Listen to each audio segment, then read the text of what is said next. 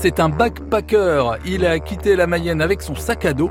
Aujourd'hui, Thomas vit en Australie et après des mois d'immersion, son anglais a fortement progressé. Oui, euh, ça fait quelques mois que je suis entouré que d'Australiens. Donc faut s'habituer à l'accent, faut s'habituer à l'anglais. Et j'ai un ami encore euh, aux alentours en français, mais sinon je suis tout le temps, tout le temps en anglais. Qu'est-ce que vous trouvez que ça apporte justement cette façon de voyager, le woofing, d'échanger euh, des coups de main contre du, de l'hébergement? Ça permet de rencontrer la population locale et de vraiment avoir une idée de ce qui se passe dans le pays et de pas avoir euh, juste voyagé bah, entre Français ou entre Européens ou entre backpackers. Ça apporte quelque chose d'inoubliable et de vraiment d'unique qu'on ne peut pas avoir en voyageant euh, qu'avec euh, des, backpackers européens. Moi, je suis un backpacker. On est considéré comme backpacker parce qu'on part de notre pays avec un sac à dos et pour faire notre vie à l'autre bout du monde.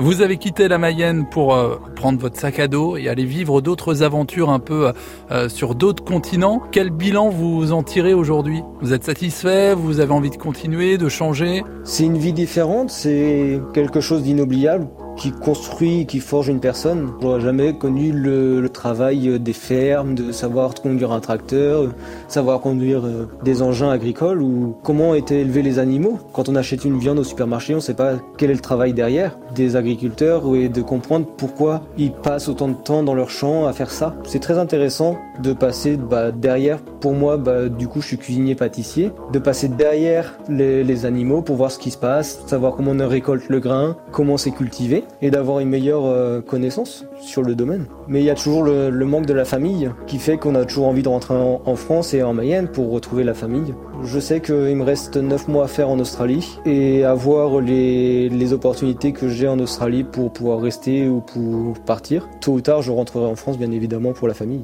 Et en attendant de rentrer en Mayenne, Thomas continue de nous faire vivre son quotidien en Australie. C'est à voir en photo et en vidéo sur notre page Facebook. C'est aussi en réécoute sur notre site francebleu.fr.